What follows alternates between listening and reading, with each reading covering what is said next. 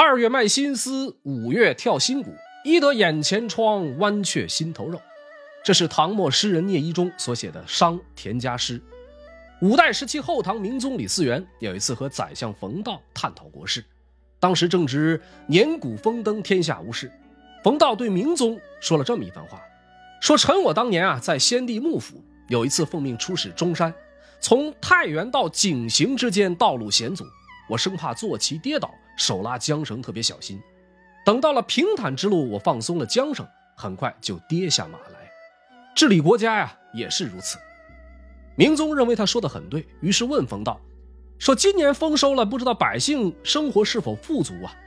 冯道回答说：“农民遇到荒年啊，就会被饿死；遇到丰年，则谷贱伤农。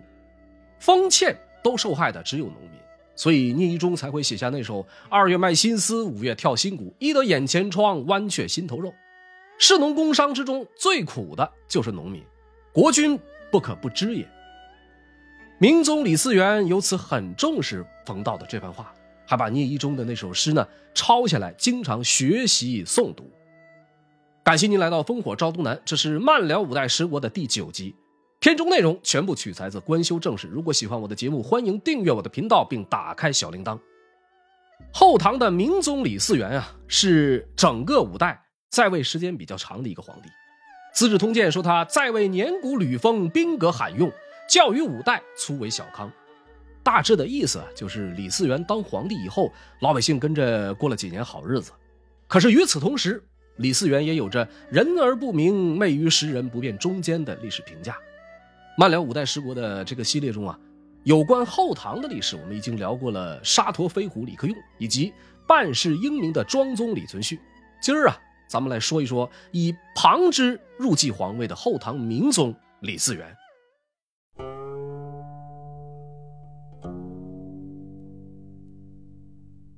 在第七集半世英名当中，咱们说到庄宗李存勖在兴教门之变中身中流箭而亡。英访的宦官善友捡了一些乐器，盖到庄宗的尸体上，将其焚化。庄宗死后，刘皇后将金银珠宝装入布袋，系在马鞍上，跟随着庄宗的五弟身王李存渥逃往晋阳。庄宗的七弟通王李存勖、八弟雅王李存纪逃到了洛阳的南山避难，藏匿在了百姓家中。洛阳城里面一片大乱，李嗣源在距离洛阳二百里的英子谷。听闻庄宗已死，嚎啕大哭着对众将说道：“主上素得世心，正为群小避祸至此。现在我们该何去何从啊？”洛阳城中的藩汉马步使朱守殷在这个时候派人禀报李嗣源，说：“京城大乱，诸军焚掠不已，愿急来救之。”转一天，李嗣源领兵进入洛阳，他自己啊住在了私宅，下令严禁军士劫掠纵火。从灰烬中捡拾了庄宗的遗骨入殡。当天，宰相窦卢阁率领百官劝说李嗣源登基称帝。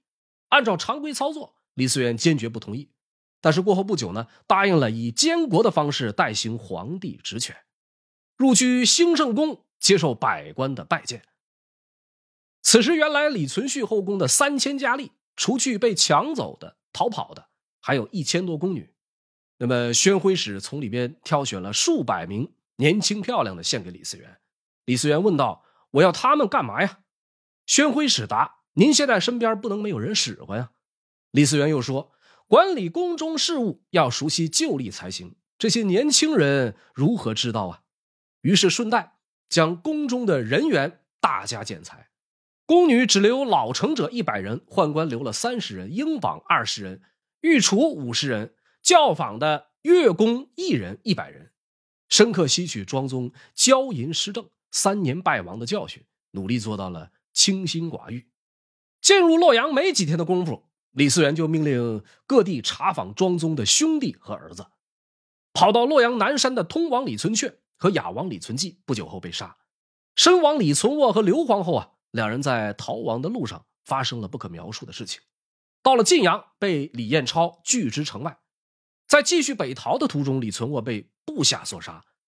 李克用的另一个儿子永王李存霸也来到了晋阳，部众全部逃散。李存霸剃去头发，改穿僧衣，恳求李彦超放过自己。李彦超啊心存不忍，但部下们不从，最后李存霸被打死在了军府门外的石碑之下。刘皇后已经在晋阳出家为尼，考虑到他祸国殃民的过往，李嗣源派专人前往将其赐死。薛王李存礼以及庄宗几个年幼的儿子李继松、李继同、李继禅、李继尧全部不知所终，唯独雍王李存美因为中风卧床免去一死，留在了晋阳。这个时候，庄宗的长子魏王李继吉本来呢想率领伐蜀的大军退守凤翔，宦官李从袭对他说：“是福是祸还不知道，退不如进，请大王速速东进，以救国难。”李继吉听从了他的建议，大军行至渭南，他的心腹吕志柔等人啊，预感形势不妙，于是纷纷逃散。军心涣散之际，李从锡又对他说：“大势已去，福不可再，大王好自为之吧。”李继吉顿时六神无主，来回踱步，无计可施。末了，对当初手刃了郭崇韬的李环说：“我如今道尽途穷，请你杀了我吧。”李环迟疑良久，对李吉吉的乳母说：“我不忍见大王临死前的惨状。大王如果确实已经无路求生，就转过脸去吧。”末了，李吉吉脸朝下趴在床上，李环从后面将其一杀。伐蜀大军当初出发之际共有六万，到现在只剩下两万六千人，最后在任环的率领下返回了洛阳。李继吉死后，李嗣源的称帝之路再无障碍。手下人开始着手为其登基做准备。霍延威和孔循认为啊，唐朝的国运已终，应该再创建一个新的国号。李嗣源行军打仗是个好手，但是不识文字，我们姑且粗浅称之，这是一个标准的文盲。众人问到他对国号的想法，他反问道：“国号是什么呀？”身边人只能解释说：“说唐朝赐姓给先帝，先帝为唐朝报了仇。”所以建国之后呢，继续以唐为国号。如今曾在梁朝为官的人不想再让殿下继续称唐了。这里的先帝指的就是庄宗李存勖。李嗣源听罢解释，说了这么一番话：说我呀，十三岁就追随宪祖，宪祖因我是同族，把我视为儿子。此后我又侍奉武皇三十年，侍奉先帝二十年，无论是朝廷决策还是大小战斗。我没有不参与的，武皇基业就是我的基业，先帝天下就是我的天下，兄终弟及没有什么可争议的，哪有一家人是两个不同国家的道理呢？这里的宪祖指的是李存勖的祖父李国昌，而武皇指的就是李存勖的父亲李克用。就这样，在公元九百二十六年农历四月二十这一天，李嗣源身穿斩崔，就是古代最重的校服。用最粗的生麻布制作，断出外露不封边百官们也都一律穿着素色的衣服，在庄宗李存勖的陵前，李嗣源继皇帝位。紧接着，李嗣源呢再换上皇帝的御衣，百官也改穿吉服向新皇道贺。这一年的李嗣源已经六十岁，史称后唐明宗。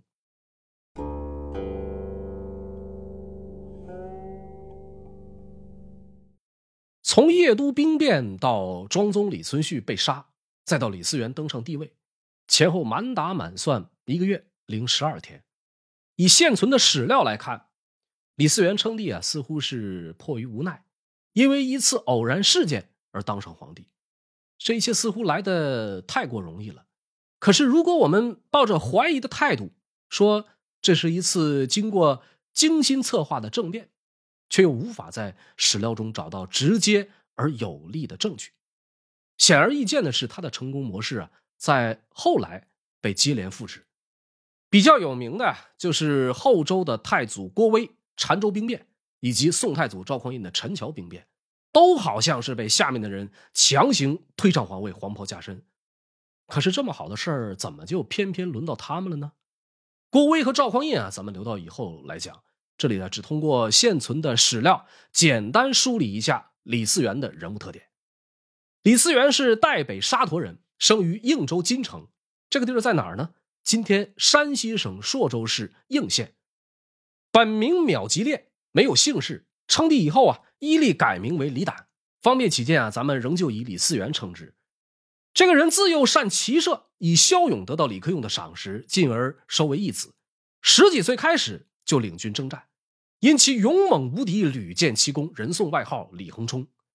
光化元年，李克用派李嗣昭攻伐邢明，兵出青山口，结果呢，被后梁名将葛从周所败。李嗣昭领兵败退之际，李嗣源率领着横冲都从小路赶到，对李嗣昭说：“魏攻一战。”随后解安立足，平高为阵，左右指划，梁军的追兵望之莫测。李嗣源突然大喊一声，说：“我只杀葛从周，其他人不要妄动。”说着，领着一众横冲都的将士，好似一把利剑，直直插入敌阵。李嗣昭紧跟着率部跟进，葛从周由此大败，部队四散逃窜。战后的李嗣源啊，身中四箭，尽管血流不止，好在没有伤到要害。李克用亲自前来解衣赐药，首抚李嗣源的后背说：“吾儿神人也，威武儿即为从周所效。”青山口，李嗣源一战名动天下。在这之后的数十年时间里，尤其是梁晋争霸的过程中，李嗣源多次起到关键作用，可谓功勋卓著。尽管是行伍出身，但是与骄横的武夫多有不同。旧五代史里称其为雄武独断，谦和下士，没有战功，未尝自伐。居常为治兵仗，持廉处境，晏如也。这个人性情很是温和，质厚寡言，直视恭谨，又崇尚务实，十分厌恶那种居高自傲的人。面对战胜后诸将金炫无勇，他则说：“弓背以口击贼，武以手击贼。”手下有人以小胜小节挂于口吻，他会直截了当的予以斥责。李嗣源这种坦诚持重的性格和清廉朴素的作风，让他获得了很高的威望，以致众皆心服其能。这也是他能在李存勖同光施政之后，迅速获得大部分人推举称帝的根本。继皇帝位一周之后，李嗣源宣布大赦天下，改元天成。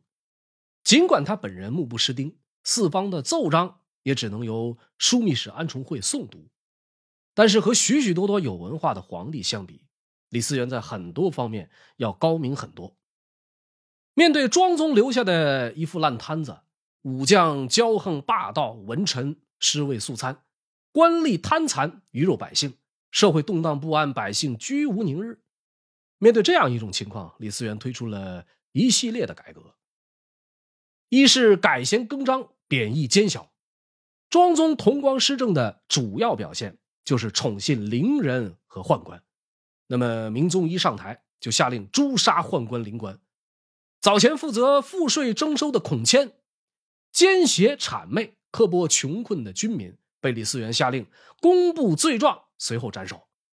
庄宗一朝得到重用的苏洵、窦卢阁等人，多以门第自恃。几乎毫无学识才干，一律一撸到底，甚至赐死。二是提倡节俭，惩戒贪腐。我们看历朝历代吏治的好坏，直接影响到封建统治的稳定。有见识的统治者啊，总是会倡廉一贪。唐末五代以来，官场贪腐早已形成一定的趋势。方阵进贡这一惯例，让地方的官员们。可以明目张胆、大肆的盘剥百姓，中饱私囊。明宗上台以后，规定各地的节度使、防御使每年只能在春节、冬至、端午、皇帝生日这四个特定节日可以前来进贡。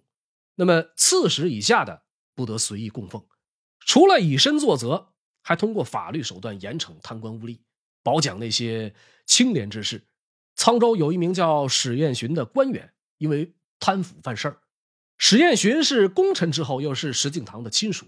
宿将王建立请求免其死罪，李嗣源说：“王法无私，岂可徇亲？”随后下令将其斩首。这是明宗反腐倡廉的一些情况。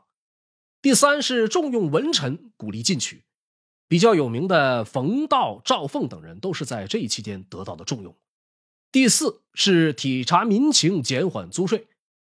庄宗时期，百姓的赋税负担特别严重，夏秋两税每一斗要加收一升，美其名曰省号。到了明宗一朝，省号得以废除。除此以外呢，还禁止高利贷，多次减免百姓的欠租，百姓的负担因此有所减轻。再有第五点是招抚流亡，劝课农桑。稳定的人口是政权稳定的重中之重，人口是发展生产、扩大兵源和税源的根本。明宗一朝把招抚人口作为考核官员的重要指标，对流亡人口采取优待的政策，鼓励他们申报户籍回归土地。第六是改良科进，解民倒悬。我们知道古代的盐法呀，实行专卖制度，在五代后唐时期，政府为了增加税收，甚至连酒曲和铁器也由国家垄断。这一商民政策在明宗一朝得以改善。在天成三年和长兴二年，分别解除曲禁和铁禁，允许民间可以自行制曲酿酒、铸造铁制的农具。就这样，经过李嗣源一系列的整顿，天下旅人，朝廷无事，中原地区的经济渐渐开始复苏起来。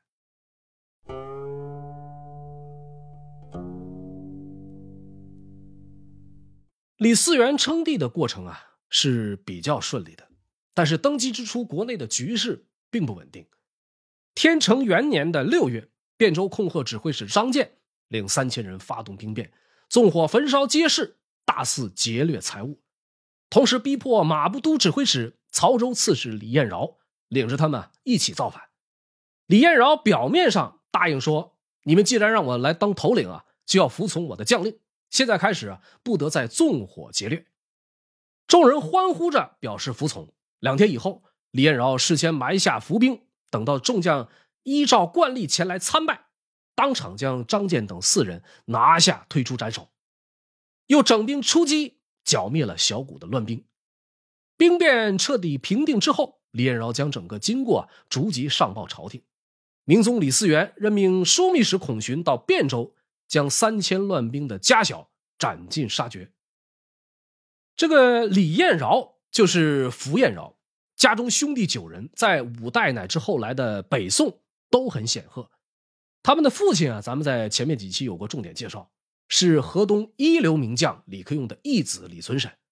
到李嗣源称帝有了一些时日之后，李彦饶兄弟九人申请恢复了本来的姓氏。老大符彦超兴教门之变之后啊，局势动荡，他当时负责统领晋阳的防务，临危不乱，处理得当。连李嗣源过后啊，都当面夸赞说：“河东安然无恙，都是你的功劳啊！”老二就是咱们上面提及平定乱兵的符彦饶，老三符彦图，老四符彦清，老五符彦能，老六符彦林，老七符彦仪，老八符彦伦，老九符彦生。哥九个多数是官至封疆大吏，少数位至将相甚至王侯，以至于东都事略称符氏一族啊。近代贵盛无与为比，这里面后来最为显赫的得属老四符彦清。当初庄宗李存勖遭遇兴教门兵变，众叛亲离之后，只剩下十几个人啊，仍旧跟随。这其中就有符彦清。那么从后唐、后晋、后汉、后周，直到北宋，始终是封疆大吏，屹立不倒。后来又被拜为太尉、太师、魏王。晚年的时候呢，闲居洛阳，不问世事。符彦清有三个女儿，分别嫁给了周世宗和宋太宗，并且先后被封为皇后。连宋太祖赵匡胤给符彦清下达诏书都不直呼其名，以示尊崇。在五代这样一个乱世中，一门九子皆显贵，是十分罕见的。这与他们的父亲言传身教啊，密不可分。有这样一个小典故，说李存审啊，也就是符存审，晚年的时候对几个儿子说过这样一番话：说余本韩家，少小携一剑而为乡里，四十年间未及将相，期间屯危患难，屡封冒刃，如万死而无一生，身方及此，浑身上下伤痕累累，光是中箭以后取下的箭头就有一百多。说完这话啊，李存审就把身上取下来的那一百多个箭头。拿出来给儿子们看，以此让他们知道家业来之不易，要引以为戒。这就是李存审，也就是福存审彝族戒子的故事。说的有一些偏了，让我们把话题拉回主线。时间来到天成二年，当初拥立李嗣源上位的魏州军卒啊，被从邺都发往卢台，用以防御契丹。这一伙人行至途中，在军校龙志的率领下发动兵变，擅杀朝廷刚刚委任的副招讨使乌镇。叛乱很快呢被齐州防御使安审通镇压。为了杀一儆百，明宗李嗣源专门下达了一道诏令：卢台乱军龙志所部、叶都凤节等九指挥三千五百人再迎家口骨肉，并可全家出战。您注意，这里提到的是三千五百人的家口。诏书到达叶都之后，为了不漏掉一人，和九指挥之门区三千五百家万余人于石灰窑悉数斩之，永济渠为之便斥。一万多人被杀，把永济渠水都染红了。龙志率领作乱的这一伙魏州军卒啊，就是当初杨师厚建立的银枪校节都。前几期视频当中啊，咱们一直有所提及，一共八千人，皆天下雄勇之士。这支军队当初跟着李存勖灭梁，立有大功。李嗣源呢，也是被他们拥立为帝的。在这一次叛乱，李嗣源丝毫不念旧情，实行了极为残酷的屠杀，导致魏之骄兵致势而尽。长安天子魏府压兵，这一个以地域为基础、组织意志相对独立的武装集团。一度直接决定魏国境内的军政，也曾对唐末五代的政局产生过重大的影响。至此以后，逐渐退出了历史舞台。对于这个时期的后唐明宗政权而言啊，小规模的兵变还是比较容易平定和控制的。那些屡屡抗命的强藩，比如荆南的高继兴、西川的孟知祥、东川的董璋，却早已形成伟大不掉之势，因为力不从心的缘故。大部分只能姑息妥协，而相比这些外患矛盾，日渐激化的内部矛盾更是让人唏嘘不已。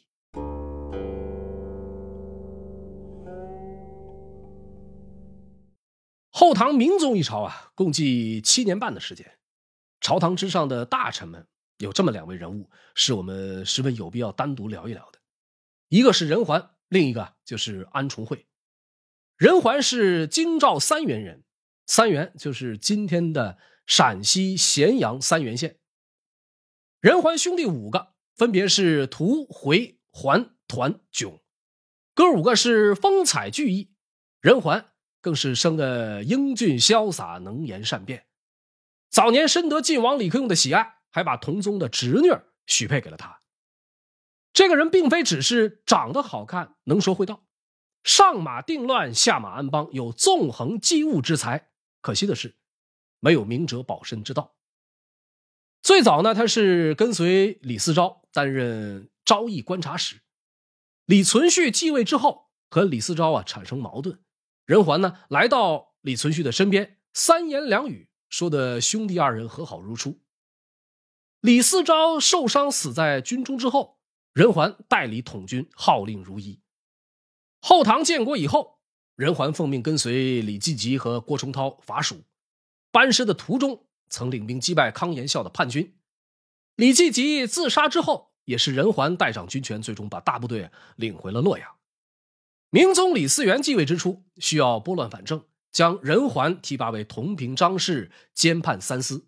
任桓由此主持朝政，只几个月的时间，府库充善，朝廷休憩，军民咸足。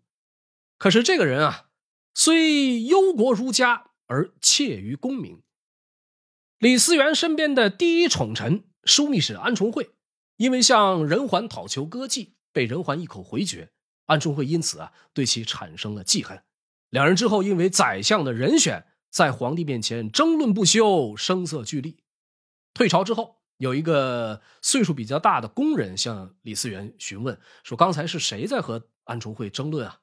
李嗣源回答说：“是宰相。”这位工人啊，当下说：“臣妾过去在长安宫中，从未见过宰相枢密敢在皇帝面前这般大吵大闹，这是不把皇帝您放在眼里呀。”这老宫女的一番话，让李嗣源从此对任桓开始心存不满。不久后，将任桓罢职。又过了一段时间，安重会矫诏以谋逆的罪名，命任桓自尽。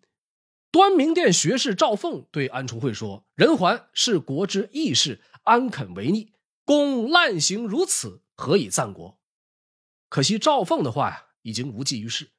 接到圣旨的仁桓将全族老小找来相聚一堂，一番畅饮过后，微笑着将一杯毒酒一饮而尽。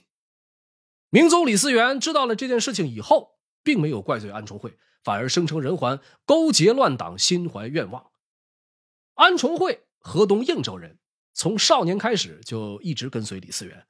李嗣源夜都兵变之后，黄袍加身，安重会因为劝进有功呢，被。拜为左领军大将军、枢密使，后来又任侍中兼中书令，四五年间总揽政事。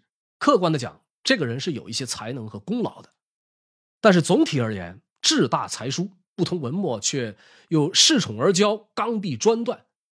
殿直马延因为不小心冲撞了他的仪仗，被当场斩杀，而后才通知皇帝。老将伏羲与安重会因为政务发生争论。朝中就有人啊构陷伏羲盘剥军民，明宗下诏勒令其回家养老。一年多以后，伏羲郁郁而终。早些年啊，李嗣源还是承德节度使的时候，他的义子李从珂酒后和安重会发生争吵，李从珂抡起拳头就要打安重会，安重会呢见势不妙，拔腿就跑。尽管酒醒以后，李从珂向其郑重表示了道歉，但是安重会一直怀恨在心。掌权以后，更是屡屡在明宗面前说李从珂的坏话。最严重的一次是设计故意陷害李从珂，擅离职守。事后呢，就想以此为名将其治罪。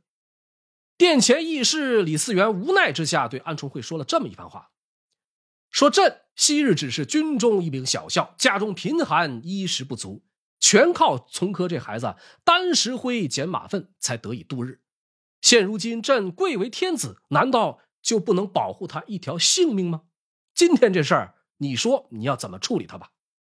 安重会回答说：“陛下父子之间，臣何敢言？全听陛下吩咐。”李嗣源又说：“让他赋闲在家就可以了，还吩咐什么？还能妨碍你什么事啊？”自此以后，李从珂被免官赋闲在家，但是安重会并没有就此罢手，又构陷李从珂，私自铸造武器。幸亏后宫的王德妃从中说好话，才得以保全。安重会长期把持朝政，得罪了一大批的朝中权贵。到了长兴元年，有人告发安重会私自招募军队，打造武器。尽管事后被证实啊纯属诬告，君臣二人在一番畅谈后相对而泣。但是明宗心里的芥蒂和隔阂已经根深蒂固。过不多久，安重会自感失宠，内心忧惧。请求外迁藩镇，明宗不同意，他就反复的相求，最终啊，惹得明宗大怒，说：“去去去，就放你去，朕不信找不到合适的人。”最后在冯道、赵凤等人的劝说下，勉强保留了安重会的职务，同时也提拔范延光为新任枢密使。后唐朝廷啊内讧不断的同时，两川的局势也随之恶化起来。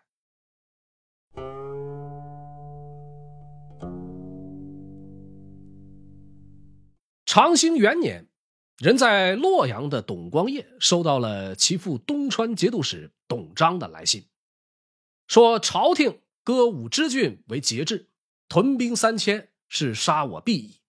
尔见书要到五言，如朝廷更发一计入野谷，则吾必反，与汝决矣。大致的意思就是说，朝廷想要杀你爸爸。你赶快去告诉安重会，朝廷如果再往野谷派一个骑兵，我一定反叛，永别了我的孩子。董璋其人啊，幼年时和高季兴、孔寻同为汴州商人李七郎的同仆，扫过马粪，当过杂役。这李七郎呢，后来被朱温收为义子，董璋跟着在军中效力，积累战功，官至泽州刺史，而后投降了后唐。参与灭蜀，又升任为剑南东川节度使。话说这董光业如实将董璋的意思上报了朝廷，可惜的是啊，并没有得到相应的重视。朝廷反而再次派人领兵入川。董光业又劝说说：“这支军队还没到，我父亲怕是就已经反了。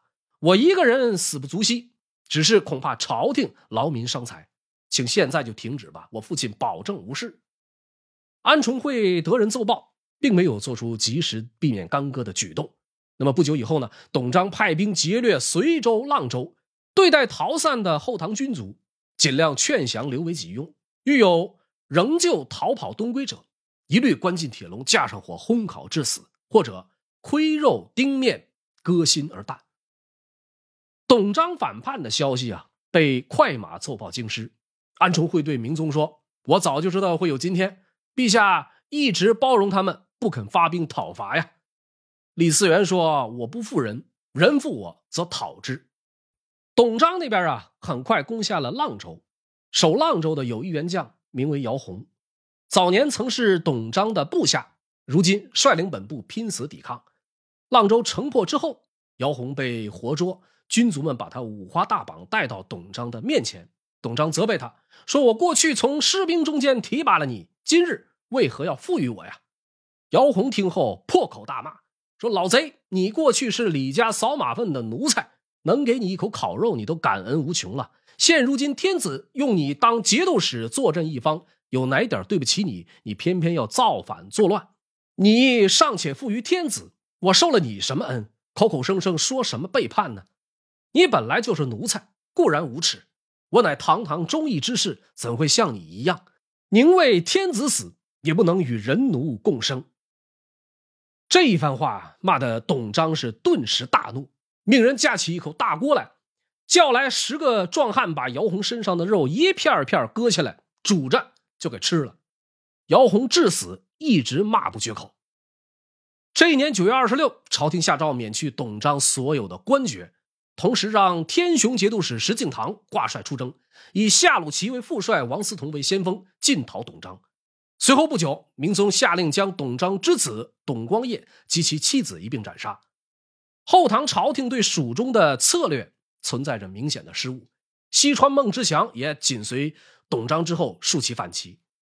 石敬瑭出兵不久就成功攻下了剑门关，但随后在挺进建州的过程中失利兵败，又退回到了剑门关。大将夏鲁齐据守的随州不久后也被攻破，夏鲁齐兵败自杀。石敬瑭在前线迟迟未能得手，钱粮物资的供应又出了问题。安重会请命前往前线督战。明宗同意了他的请求，安重会行至凤翔，凤翔的节度使朱鸿昭啊，表面极力奉承，背地里呢上奏朝廷说，安重会满腹牢骚，不可令其到前线，以免夺取石敬瑭的兵权。石敬瑭本人也上书称，安重会前来啊，恐怕军心生变，应该速速将其召回京师。安重会行至三泉，接到明宗诏书后，即刻折返。不久后呢，又接到了第二道诏书，任命其为护国节度使，前往河中，不用回洛阳了。长兴二年的闰五月，人在家中的安重会见到了前来叩拜的李嗣源的侄子李从章，走下台阶打礼的一瞬间，被李从章一锤击中了脑袋。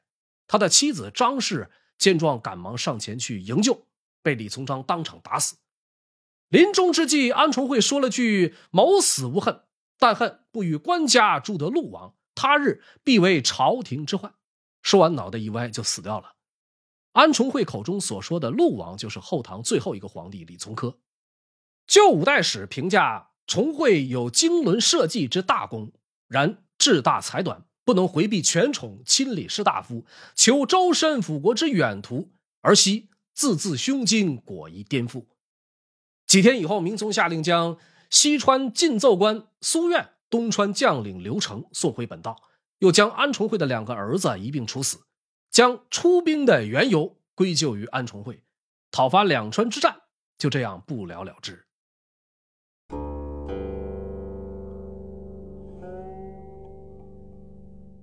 五代史阙文当中对李嗣源啊有过这样一段描写，大致是说明宗出自边地，老于战阵。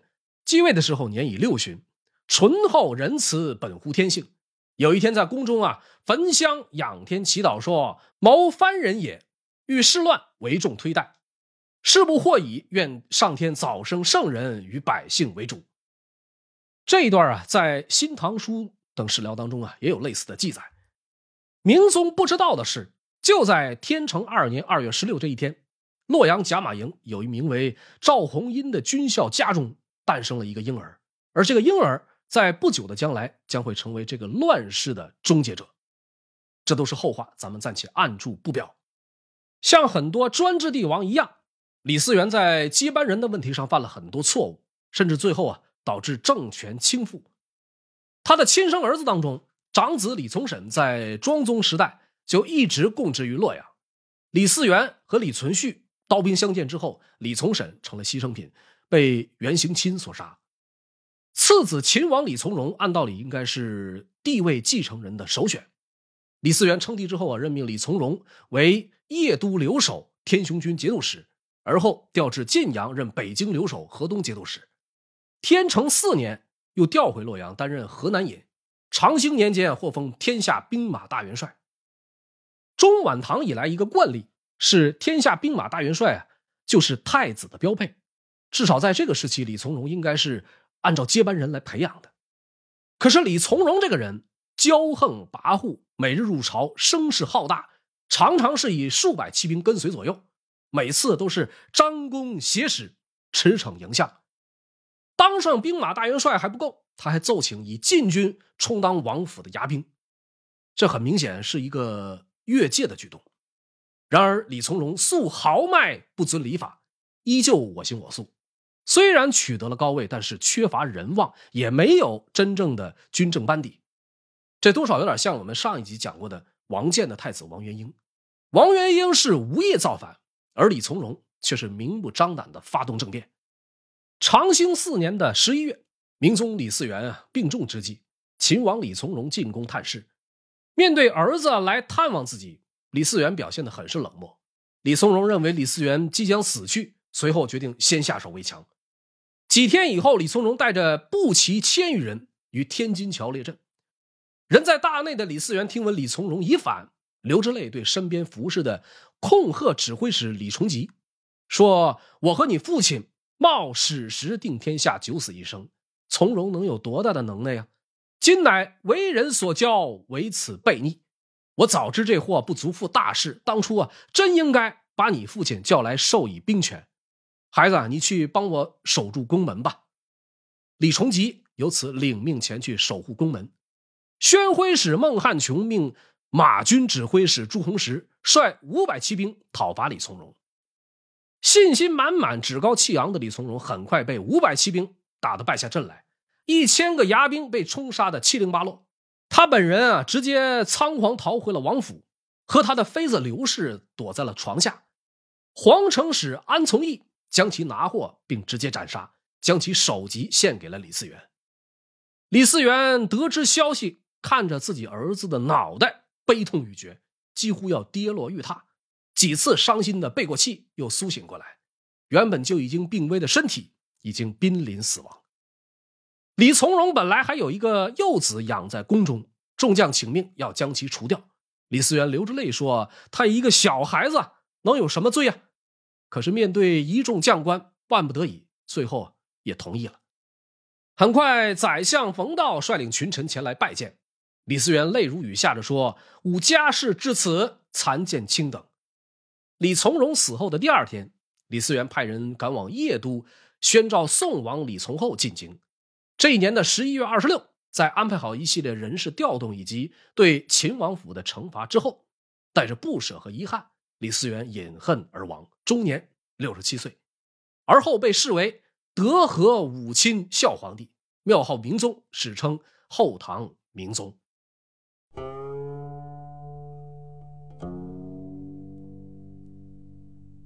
生前受到万民敬仰，死后能够万古流芳，这是中国古代很多皇帝的目标。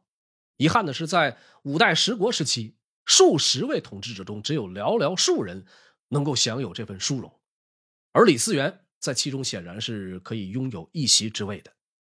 通过政变登上皇位，尽管不合正统，但在接下来七年半的时间里，他的励精图治，让当初很多惊疑不定的大臣感到安心，并且获得了他们的爱戴。即使在几个世纪之后，那些独具慧眼的史家们也对他的为人处事深感认同。明宗历史地位如此之高，也反映出当时人们啊热切期待一个高度负责的政府，合理的税收、适度的开支，贪腐减到最小，社会监管真实有效。对于一个目不识丁，并且并非天生就要当皇帝的人而言，能够做到这些，足以看出他极其精明。在其核心领导班子成员当中啊，有实力超群的辅臣，也有雄心未泯的亲密伙伴，有像安重会、石敬瑭那样的军事谋略者，也有像冯道、赵凤那样的文臣。这些人助燃了他的雄心壮志，也会适时的劝止他的过分行为。李嗣源并非没有过失和缺点，大肆屠戮乱兵的家小，对安重会过分宠信，对仁桓过于猜忌。对李从容管教不严，然而难能可贵的是，至少在他统治的大部分时间里啊，他尽可能努力并成功的利用了自己的优点，也把自身缺点的影响降到了最低。从草原而来，在中原称帝，毫不掩饰的说啊，他没什么文化，但是这并不妨碍他成为一个好皇帝，甚至完全可以让很多满腹经纶的君主望尘莫及。面对自己的儿子舞文弄墨、贪图虚荣，他能及时的、清醒的去告诫：“经有君臣父子之道，然须硕如端氏，乃可亲也。吾见先帝好作歌诗，甚无畏也。汝将家子，文章非素习，必不能攻，传于人口，徒取笑也。”在和枢密使范延光的一次对话中，对军中战马已经增长四倍之多，李嗣源没有感到高兴，而是说：“吾老矣。”马将奈何？非骑士而及无民，何益哉？很显然，李嗣源是一个务实主义者。如果光想着穷兵黩武，到处秀肌肉，今天惦记打打这个，明天琢磨着打打那个，与百姓又有什么实际的意义和价值呢？明宗晚年有一个名叫康成的官员，在上书中啊提出了五个不足惧，六个深可畏，大致的意思是说。天气反常、自然灾害、流言蜚语等等都不可怕，可怕的是闲人归隐山林，不出来做官；士农工商不安于自己的职业，人无廉耻，道德沦丧，诽谤乱真，是非颠倒，皇上听不到忠直之言。康成的话呀，可以说是正好切中时弊。遗憾的是，这个时候离明宗病故已不远了。就算他想要改弦易辙，也已经失之过晚，力不从心。按照固有的传统，一个国家的国祚是否绵长，往往取决于第二任皇帝的统治是否成功。明宗在宽容、节俭、个人魅力以及自律方面，都足以媲美唐代杰出的太宗皇帝。但是太宗去世之后，唐朝的国祚延续了近三个世纪。而明宗后人却在短短两年后就消亡殆尽，除了天命如此，似乎啊也没有什么更好的解释了。感谢您来到烽火照东南，这是慢聊五代十国的第九集，片中内容全部取材自官修正史。如果喜欢，请帮我点赞。五代十国的故事仍在继续，我们下期不见不散。